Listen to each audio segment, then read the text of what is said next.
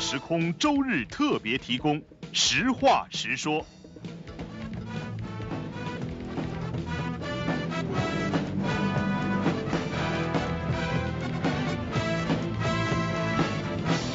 各位朋友，大家好，欢迎大家收看我们的《实话实说》节目。那么我们今天谈的话题啊，可以说非常的小，有多小呢？只有两寸多长。我们也可以说这个话题非常的大，因为呢，它牵扯到中国的工农兵学商各个行业，而且和中国的三亿人有切身的联系，那就是吸烟。我们先有请今天的嘉宾，唐光健，放射学副教授，他的观点是给病人看病的时间不能少于三分钟。周孝正，社会学副教授，他以经常和别人论辩而著称。陈汉元。他喜欢在下属所拍的电视剧中扮演角色，至今未能如愿。侯耀文，他不仅继承了父亲的表演才能，也继承了父亲的抽烟习惯。郭念峰开设了心理咨询门诊，进门的是患者，出门的都是朋友。欢迎您啊！下面我们就言归正传，我们今天谈的呀是吸烟问题。那么我们先从这个呃心理学的研究员谈起。您平时都是研究别人的哈？今天能不能当着大家研究研究自己？您吸烟吗？我想这个吸烟，我这个吸烟很怪，因为我这个吸烟呢，从开始的时候那个开始抽烟就跟人家不一样。啊，我这个抽烟呢是饿的。饿？因为饿抽烟？六零年那时候在大学读书呢，下乡劳动，这个吃不饱肚子，晚上睡不着觉。我们一个房东老大爷特别好心。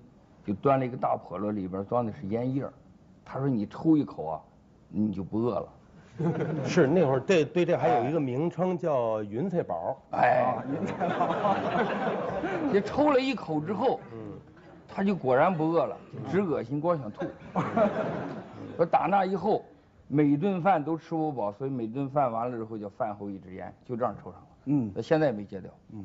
因为饿，您当上了神仙。那么那个侯耀文，我想问你，你也是因为饿才抽烟的吗？我不是，我不是，我是人勾引我抽烟。因为那会儿呢，参加工作以后，有年纪比我大的人，他们就抽，抽完了以后，来一根，不会不会问，你呀你尝尝，不抽你把它扔了。后来我我就尝了，尝了以后也没什么感觉。嗯。后来就跟人要啊。他就给我，跟人要的时候有什么感觉？要的时候啊，理直气壮的，因为你交给我抽，你不给我行吗？所以当时我就跟他要，他就给。后来他也负担不起了，我就自己买一盒烟，大约能抽那么一个星期。这一盒烟呢，能抽一个星期。后来慢慢改成四天，慢慢改成三天，现在基本上一天一天不到一盒烟，反正。这一天不到一盒烟，还是保留着最初的这种就是要烟的这种方式吗？没有没有，自自己买吧。亲自买了已经开始。现在知道寒碜了，大了。那么你吸烟这件事儿，侯老先生他知道吗？知道。他是怎么表现的？他自个儿也抽，他所以他不说我。嗯，就是他自己抽，他就没有办法说。因为他抽烟太凶了，你他。很年轻的时候，他那个 那个牙就全部都是黑的，所以他有一个最大特点，他说相声时候，你一看他那牙就就就就是黑的，抽烟抽的。哎，你有没有跟他探讨过这个吸烟的这问题？我们家我们从来在家没有探讨过什么问题，从来不探讨问题，就是受教育。那那么，他说我听，嗯，没有探讨的机会。哎，你吸烟的时候敢主动的扔一根给他吗？后期敢了。后期，后期他年纪大了，我也成年了，啊，我也大了，呃，我身体也好。那么，听了他的话，这个我们就知道哈，抽烟呀还能容易让人变得胆大。嗯。那么，呃，陈老先生，您抽烟不抽烟？我十八岁开始抽烟的。十八岁抽烟？抽烟也是，当时是为为什么要抽烟呢？上厕所。说那个厕所味儿，百花齐放啊！嗯，厕所味儿不太那个。啊，他人家就给我一颗烟抽，他劝我抽，我一抽呢，体会是，哎呦，在厕所里抽烟那个味儿确实更浓了。啊，就是说上厕所要抽香烟，啊啊，这是您总结出来的。啊，那么这个良好的习惯坚持了多少年？这个习惯坚持了三十年。是，我们是听说您戒烟了，而且当做一个很大的新闻听说的，是抽了三十年，居然现在不抽了，是不是就是当着家里人不抽了，到外头还是抽啊？嗯，我还真的是表里一致。表里一致，嗯，真是在外面在家里都不抽烟。您您为什么在家里就不敢抽烟了呢？也是有人给你压力吗？嗯家里肯定反对我抽烟。那个时候房子也小，一到了冬天，说轰到厕所里去抽烟去。厕所也是几户人家共用的，嗯，你家里反对，人家家里就不反对。嗯，那轰到阳台上去，这多抽一会儿就要感冒了。嗯，毛病挺大的。后来啊，我真戒了。嗯，我一想，这活着那么痛苦，怎么弄得不痛苦？我就从思想解决，思想上解决问题。说这个人是从动物变过来的，这个动物本来就是不抽烟的。我们祖宗是不抽烟的，那我也可以不抽烟。一想想通了，得不抽了，嗯，就这样不抽了。从动物身上得到了启示。啊，对，嗯，好。那么呃，周先生，您抽烟可能就比较难，因为您确实需要言传身教，作为一个老师嘛，所以抽烟要躲到什么地方去抽呢？我从来不抽烟，根本就不抽烟。对，根本不抽烟。呃，刚才你看三位谈了这个抽烟，说可以这个抵饿，饿的时候可以抽烟，啊，这个禁不住引诱就抽了烟。那么呃你看，我觉得你跟他们是同龄，为什么你就可以这个出出烟民而不染呢？我反潮流，啊，因为反潮流，所以不抽烟。对，啊，周围的呃同学都抽了烟了，我我也觉得我应该反潮流。我说你们都抽，我就不抽。嗯，而且我看不起抽烟的人，都被同化了，人云亦云，没有个性。觉得抽烟就没有个性。啊对，抽烟没有。如果抽是如果烟就个性人都不抽烟，他抽烟，我认为他有发明创造精神。人都抽了烟了，他再抽烟，这就是一种人云亦云，没有什么个性。啊，而且明明知道坏还要抽，这就是很很不能容忍的了。就是您为了保持个性，所以就不抽烟。呃，对，最开始就是这样。啊，喝酒吗？呃，最开始也不喝酒，那么现在喝的还是很厉害。现在喝有的时候喝一点，但是绝不酗酒。别人喝酒，我也喝酒，那这个对个性也是一个破坏。呃，但是喝，但是那个咱们中国古代那个就是就有喝酒的，咱们古代没有抽烟的，所以呢，而且喝酒据说还有只要适量有一定好处。嗯，所以这个周先生还是做了一番调查的啊。那么这个吸烟呢，它最早是在十五世纪，呃，我们看了这个史书上记载，那是在哥伦布发现新大陆的时候，到了这个明朝万历年间，烟到了我国，到现在也就是四百多年的历史。那么这四百年的烟草历史和我们五千年的文明史比起来啊，真是弹指一挥间。呃，就是就是这么一个弹指一挥间呢，现在中国已经有三亿人在抽烟了。那么我我是不是可以猜测一下？我觉得很可能也很好猜测，中国人大概就分成两种，一种是抽烟的，一种是不抽烟的。您是医学博士，应该是不抽烟的，对吗？对，我不抽烟。可是我不抽烟不是从一开始就不抽烟的，我也去过北大荒。嗯，在农村的时候呢，也抽过烟，特别是有些特殊情况，像刚才他说的，上厕所的时候，我倒不是嫌那个味儿，因为北大荒厕所很透风。嗯，呃，主要是怕蚊子咬。嗯，点一支烟熏蚊子。人家结婚的时候喜烟，你不能不抽。但是呢，我就觉得抽了以后非常不舒服，嘴里有一股很难闻的味儿，我自己闻着都觉得很难闻。我想别人闻着一定更难闻了。呃，另外呢，好多人抽烟是为了交际，是吧？人给你烟不抽不好意思，我不愿意因为不好意思而让我自己受罪，所以后来就不抽烟了。您刚才提到这个抽烟，这个嘴里可能容易有一种怪味儿，让别人闻到呢会很不舒服。那么当时您在北大荒那个年龄，是不是就是是很容易让异性能闻到自己？呃，虽然当时没有，但是我想着将来总有一天会有的，嗯，啊，所以我就奇您那么怪刚才小就有这么大的志向。对，也也许是没出息。那您那您现在是不是也有机会参加这个同事的这个后代啊，参加他们的这种婚礼，再遇到喜烟怎么办呢？呃，我就跟他开诚布公的讲，我说我不吸烟，呃，我说我喜糖可以多吃一点，他们都很理解，我发现并没有引起什么尴尬场面。哦，当你到了一个婚礼的一个一个大宴会厅里面，发现这个满场烟雾缭绕，只有一个人在角落里吃糖，那就是唐先生。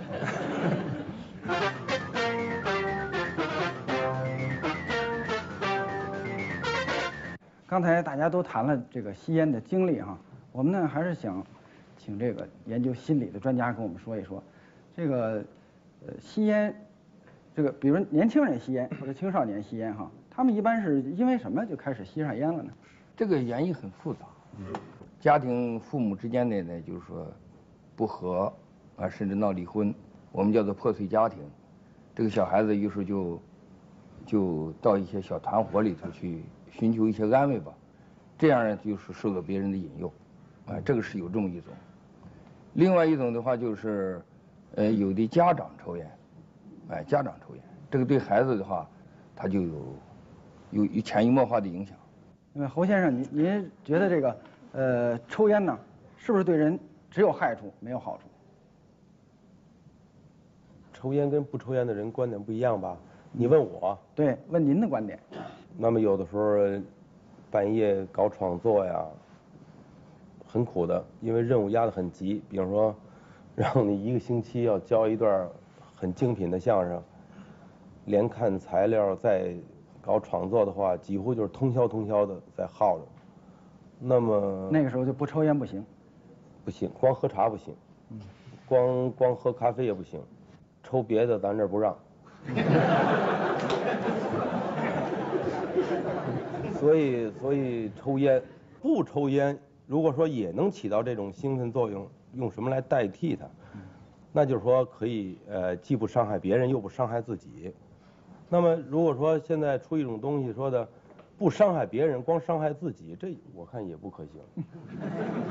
说说拿，就是说人需要尼古丁嘛，比如说这尼古丁对人有刺激，可以兴奋，那咱就不抽烟了，咱们吃尼古丁菜呀、吃尼古丁糖啊，喝尼古丁茶呀，这这跟这跟要把我害死没什么区别吧？这个，对吧？所以我就觉得，觉得要不然咱们就彻底的，咱们都都戒，要不然咱就看。但是我觉得这个关于烟的问题不是孤立的，嗯，因为它牵扯到您国家的您像您抽烟的时候，有有没有这种意识，觉得是呃既在害自己，也在害别人我啊啊？没这概念，只觉得是在害自己。我觉得对我自个儿都没什么影响，对别人有什么影响？周先生是不吸烟的，那么侯先生这种观点您同意吗？他觉得既没害自己，也没有害别人。我认为他这观点显然是错误的，啊 因为作为老师嘛，应该旗帜鲜明。啊呃，他说那个就是有写作创搞创作的解困是吧？那么我觉得这个有前提，就是他上瘾了之后，他才有这种事儿。那你像我从来不抽烟，我也可以说我也写书，我也熬熬夜，那么我就没有这种情况。那假如说我您熬困了夜的时候因为他没有采抽烟的历史嘛。对因为我没有这个你从现在开始抽烟，你抽五年之后，你看你写作还抽五年。对，所以他，所以他这个原因呢，是一种上瘾以后的原因。对对那假如说要是吸毒上了瘾，那不吸毒什么也干不了了。对，所以这个并不是什么正当理由。那么这个呃周先生，您您看您也熬夜，也在写书，那么不抽烟，您靠什么提精神呢？我困了我就睡觉，睡足了就有精神，我不透支我的身体。啊，嗯，不行，这个不透支自己的这个身体有的时候我们就不行。这个告诉你，三天之内你要把这个东西交来，或者两天之内要把这个东西录出去，背东西也好，写东西也好。但是缺乏计划性，这个计划性不是由我定的，由领领导那也不应该。惯领导这毛病。我们单位缺人，我把您调我们那儿去。因为毛病，不管是大人还是小孩，毛病都是惯出来的。嗯，他突然间就来一个急活，突然间来个急活，如果偶然，我认为可以理解；如果老这样的话，没有道理。是那这个呃陈先生啊，就在电视剧制作中心就是领导，您您您被别人惯出过这种毛病吗？我从来没有把布置任务和抽烟联系起来。那我们这个呃医学博士啊，你也你也经常有这样的研究啊，经常熬夜，呃，我我们也想听听您是怎么度过这种犯困呐、这种精神不振的这种难关的？也是像周先生这种采取一睡了之的办法吗？嗯，一睡了之肯定就完不成任务。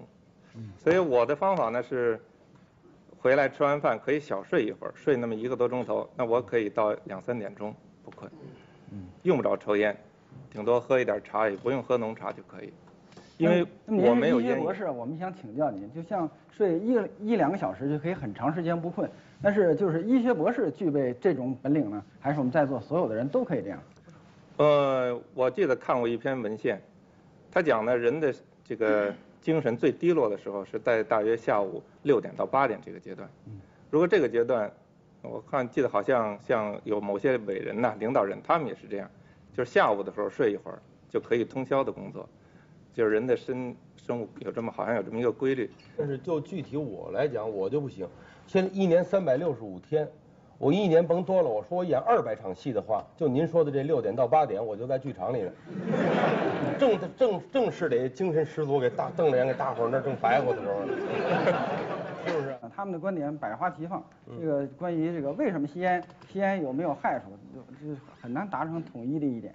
那么现在就轮到我们在座的这个呃现场的这个观众来发表意见了。我最初呃抽烟的这个原因，就是因为刚参加工作，呃那时候自信心不是特别强，尤其可能我从事的这个工作，呃作为女性来讲，可能更不容易被其他，比如说被一一起工作的人承认，呃那时候就是。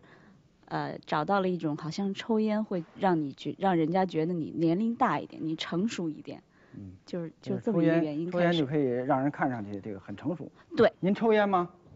我抽，呃，抽了多长时间了？抽了十七年。抽了十七年。您是为什么要抽烟呢？是也是插队的时候挨饿？呃，我就是玩儿，抽着玩儿。嗯，那你您您可以玩别的嘛？为什么非要抽烟呢？呃，可能就是我喜欢玩那个不应该玩的事儿。嗯，我发现你一直在沉思，你在想什么？我就想这个为什么那么多有人抽烟，有人不抽烟？想明白了吗？没想明白。就说这不抽烟的，他为什么能不抽烟？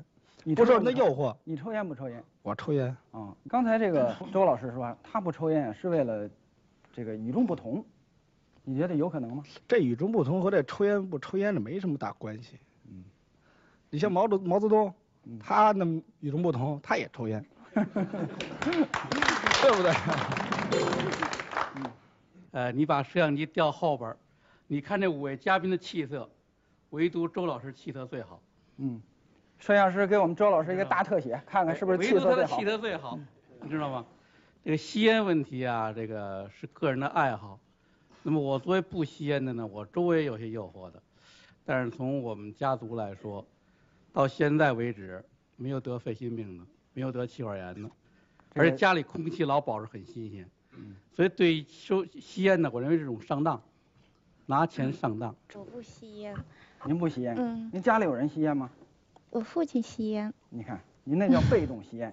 对我是想医学博士讲啊，比主动吸烟还可怕呢。我是想说一下，就是尼古丁的兴奋作用啊，它长期的尼古丁成瘾之后，它把您的神经系统的兴奋性是降到一个低的水平。当您又吸烟再一次兴奋的时候呢，是在您较低的水平上又恢复到您的正常水平。就是侯先生如果不吸烟的话，呃，您会。如果有更合适的兴奋的方法，您会创造出让我们更精彩的那个文艺作品。您您是不是能有有什么东西可以保证这种幸福正常的幸福？这个，这个是这个是因人而异的，呃，有的人呢那您，有什么办法没有？那你问一下心理，这就是其实吸烟也算一种心理疾病的，在美国是这样分的。嗯这个侯先生自己心里心里有疾病，还没意识到呢。啊我能问您是做什么工作的吗？我是一个研究生，研究尼古丁的，研究戒烟的。研究戒烟的啊。嗯那么待会儿这个我们讨论结束以后，研究戒烟的有您跟研究生啊？应该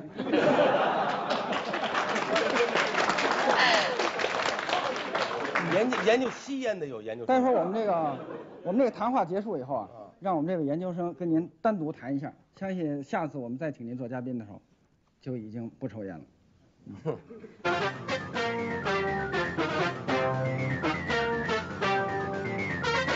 现在我们一起来看一下大屏幕，我们看看中国的三亿烟民啊，他们是平时是怎样生活的。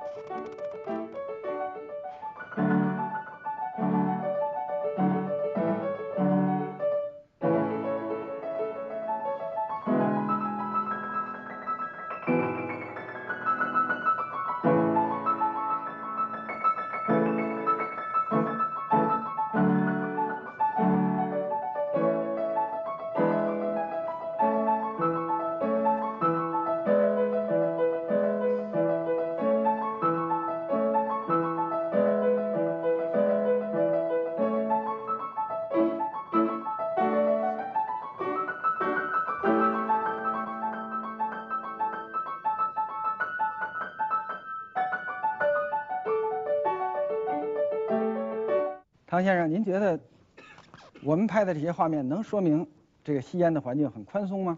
我觉得咱们国家的吸烟环境是挺宽松的，因为我去过欧洲一些国家，他们那儿，呃，对于整个对于吸烟的这个看法就不一样，他们觉得吸烟好像是，怎么讲呢，就是好像教养比较低的那种人的一种表现，所以他们那种有身份的人，从是从来不吸烟的，而且特别是不在公共场合里吸烟。我说一件事，我去国家进修的时候呢，带了一些个咱们国家的那个工艺品鼻烟壶。我知道他们不爱吸烟，我临去之前想了半天，我怎么跟他说这是干什么的？后来我就他一给他，他看着非常好好玩儿，非常喜欢。他说这是干什么用的？呃，我就故意避开那烟字儿，我说是有一种沫儿，过去的人抹在鼻子里打喷嚏，完了非常舒服。他一听就说你 cough stick，他说这是吸烟人用的，所以一种非常。看不起的这种神态，周先生认为很宽松吗？你说的宽松啊是非常客气。中国这个大环境啊，就是鼓励吸烟，不是说允许，因为提倡、允许、反对、禁止，它是接近于提倡。嗯。比如说，抽烟的镜头不应该上电视。嗯。他抽是他的权利，我们也管不了人家，是吧？但是你上电视，这什么意思呢？嗯。这个吸烟，我觉得现在。嗯，出的这个这个规定吧，叫什么？嗯，是吧？应该互相尊重啊。抽烟，我觉得应该尊重不抽烟的人，不要强迫人家去被动吸烟去。那么不吸烟的人呢，也应该尊重抽烟的人，因为他已经有这么一个现实在这摆着，所以你也不能说，我强迫你吸烟，这是不对的。我强迫你不吸烟。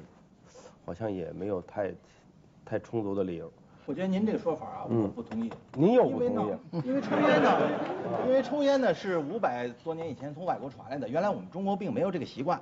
那么如果按照您的那个刚才讲，就是要互相尊重，嗯，是吧？你有不抽烟的权利，我有抽烟的权利。对。那么我就要问了，嗯，那么我现在有一种新的嗜好，嗯，比如说我就喜欢大喊大叫，嗯，啊，那么呢，我走哪儿我就喊，嗯，那么这样的话是不是就是你也得尊重我的这个喊叫的权利啊？那么我添了喊叫的权利了，过些日子有人又添了吃饭吧唧嘴的权利了，是不是啊？他就吃饭他就吧唧嘴，你说我有吧唧嘴的权利，你有不吧唧嘴的权利？那么那我们那个机场啊，什么火车站呢，现在已经开辟了所谓吸烟的场所，那么将来是不是还要开辟大喊大叫的场所呢？那么说的滑稽点，假如说某人有有全裸的习惯，那是不是将来他还有全裸的这个权利啊？专门专门会有一种法律。在管全裸，专专门专门会有一种法律管这个大喊大叫。现在呢，这不是有一个法律，这不是出来管吸烟了吗？就是说他在没有就您说的这种现象，在没有有不成为三亿人的一种倾向的时候，它是一种极个别的现象。可是三亿人也是慢慢来争执不下呀，我们让呃陈先生没有坐在中间给断一下。呃，有全裸爱好的人去澡堂。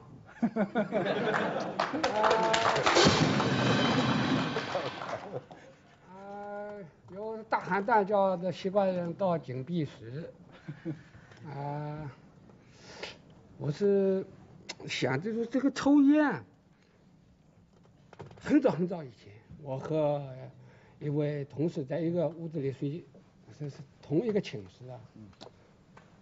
房间里头拉的拉了一条绳子，晚上把衣服脱了就扔在那绳子上。早上我醒的比他早，一看他他醒了以后，就眼睛不睁开，老就就就摸摸那个那个刀，摸出来以后吧，就抽一颗接一颗，一颗接一颗，眼睛我我就看盯着他，他是不睁开的，眼睛都不睁。然后就洗脸，我就看他怎么办。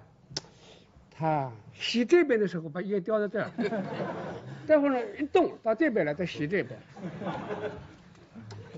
后来啊，那他说也不行，要咳嗽，要戒烟，还怎么戒呢？他说戒一颗抽一颗，啊，抽一颗戒一颗。